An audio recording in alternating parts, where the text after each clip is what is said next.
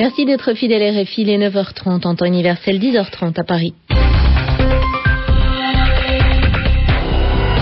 Valérie Roard. C'est donc l'heure du journal en français facile de la matinée et l'on commence avec vous, Adala Benrad, par les titres de l'actualité de ce mercredi 12 novembre 2008. Les sept Français et le Tunisien qui avaient été pris en otage au Cameroun sont arrivés ce matin à Paris. Ils ont été relâchés 12 jours après avoir été enlevés et ils ont été relâchés sans rançon selon les autorités. Port-au-Prince est en deuil aujourd'hui et demain. La capitale d'Haïti va enterrer les enfants morts écrasés sous leur école qui s'est effondrée. En France, à deux jours du congrès du Parti socialiste, Ségolène Royal n'a toujours pas dit si elle voulait prendre la direction du parti. Elle devrait l'annoncer officiellement aujourd'hui. Le tournoi de tennis de Shanghai avec le dernier espoir français. Gilles Simon est le dernier joueur français dans la compétition. Il affronte tout à l'heure Andy Murray. RFI, le journal en français facile. Les sept otages français et le Tunisien qui avaient été enlevés au Cameroun sont arrivés à Paris. Ils ont atterri à 8h30 ce matin à l'aéroport de Roissy. Ils ont été accueillis par la secrétaire d'État aux droits de l'homme, Ramayad. Ils ont été libérés hier soir, 12 jours après avoir été capturés par les Bakassi Freedom Fighters, les combattants pour la liberté de Bakassi. Les autorités françaises et camerounaises disent qu'ils ont été libérés grâce à des discussions avec le gouvernement camerounais et sans rançon. La société pour laquelle ils travaillent, la société Bourbon, était soulagée hier soir. Éric Verrière, l'un des responsables. Pour nous, c'est certainement un, une grande joie et un grand soulagement de voir cette affaire se terminer heureusement. Tout au long de ces 12 jours, ça a été, comme vous pouvez l'imaginer, beaucoup de questions et beaucoup de soucis quant à nos personnels. On a eu un support très, très efficace de toutes les autorités tant camerounaises, sur le plan local et françaises, en particulier le ministère des Affaires étrangères, qui nous ont beaucoup soutenus et aidés. C'est la conjonction de tous ces efforts qui ont fait que cette euh, triste aventure connaisse une fin, une fin heureuse. Tout le monde est en bonne santé aujourd'hui? Oui, tout le monde est en bonne santé, tant nos marins français et tunisiens que nos camarades camerounais qui sont restés au pays où notre équipe locale s'occupe d'eux en ce moment-là. Éric Verrière, l'un des responsables de la société Bourbon, au micro de notre correspondant à Yaoundé, Emmanuel Dabzac. Le nouveau maire de Jérusalem s'appelle Nir Barkat, c'est un laïc et un nom religieux. C'est ce riche homme d'affaires de droite qui a remporté les élections municipales qui avaient lieu hier à Jérusalem. Il remporte la mairie avec 52%. Le très religieux maire Poruch a obtenu 43% des voix et le milliardaire d'origine russe Arkady Gedamak arrive en troisième position avec seulement 3,6% des voix.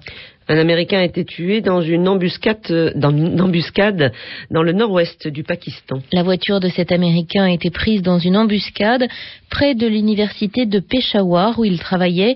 Son chauffeur pakistanais a aussi été tué.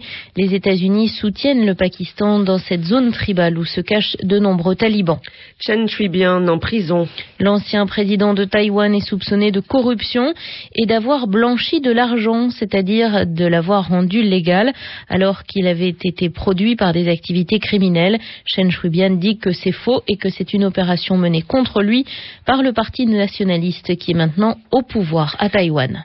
Le ton continue de monter entre les deux Corées. La Corée du Nord a annoncé que le 1er décembre prochain, elle fermerait sa frontière avec la Corée du Sud. Elle dit que la tension entre les deux pays est arrivée au-dessus du niveau du danger. La Corée du Sud fait pression sur la Corée du Nord pour qu'elle arrête son programme nucléaire. Et il y a beaucoup de rumeurs sur l'état de santé de Kim Jong-il, le chef nord-coréen, qui serait très malade. Sous la présidence de Barack Obama, la prison de Guantanamo pourrait être fermée. Un conseiller du président élu le dit clairement, la fermeture de cette prison est à l'étude. Et c'est peut-être parce que le gouvernement de George Bush prévoit cette fermeture de Guantanamo que deux prisonniers ont été transférés vers l'Algérie. 60 autres prisonniers pourraient être ainsi transférés vers d'autres prisons à l'étranger. Port-au-Prince et sa région sont en deuil aujourd'hui et demain. La capitale d'Haïti demande aux enfants de porter un brassard noir, aux écoles de respecter une minute de silence et aux radios de passer de la musique à l'antenne. Tout ceci à la mémoire des 93 personnes, en majorité des enfants, qui sont mortes lorsque l'école de la Providence s'est écroulée sur eux.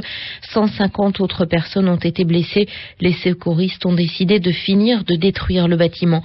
À Port-au-Prince, Vario Serron. Le dispositif de détection des sauveteurs a donné à voir quatre cadavres encore prisonniers des décombres, mais aucune trace de vie. Et pour cause, le déblayage du site s'est fait en un temps record. C'est maintenant la phase de démolition qui s'amorce. Le gouvernement annonce avoir pris des dispositions spéciales pour permettre aux proches des victimes d'offrir à celles-ci des funérailles dignes. Les autorités s'engagent aussi à prendre en charge les nombreux enfants blessés qui sont actuellement hospitalisés.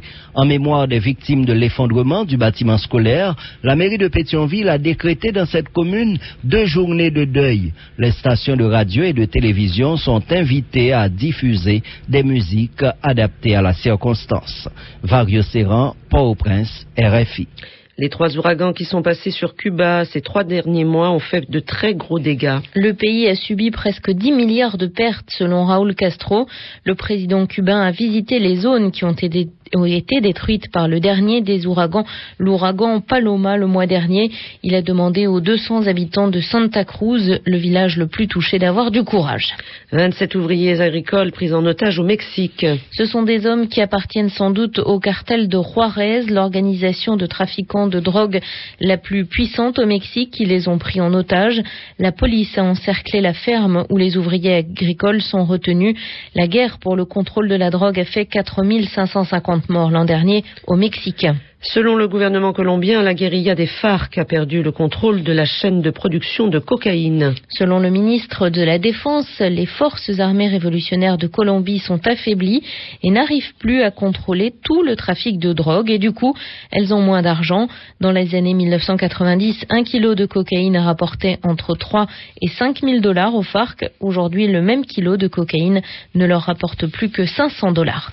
En France, le congrès du Parti socialiste s'ouvre dans deux jours à Reims, dans l'est de la France. Et on ne sait toujours pas si Ségolène Royal veut être numéro un du Parti socialiste.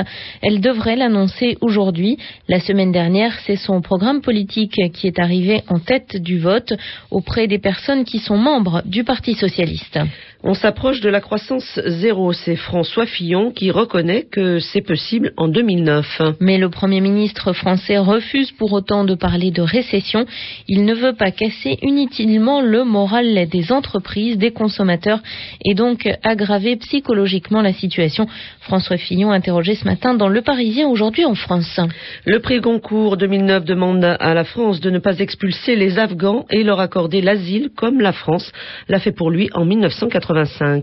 Atik Raimi, qui a obtenu le prix Goncourt lundi pour son roman Singh Sabour, demande à la France de ne pas renvoyer chez eux les 54 Afghans qui ont été arrêtés la semaine dernière dans la région du Pas-de-Calais pour combattre l'obscurantisme, l'arme la plus sûre est l'éducation, explique Atik Raimi.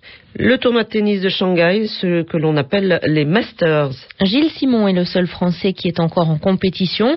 Tout à l'heure, il va jouer contre le quatrième joueur mondial, Andy Murray, et le match va être difficile selon l'entraîneur de Gilles Simon, Thierry Tulane. Andy Murray, c'est un, joueur qui est très très dur à battre au niveau tactique. Il a aucune faiblesse dans son jeu.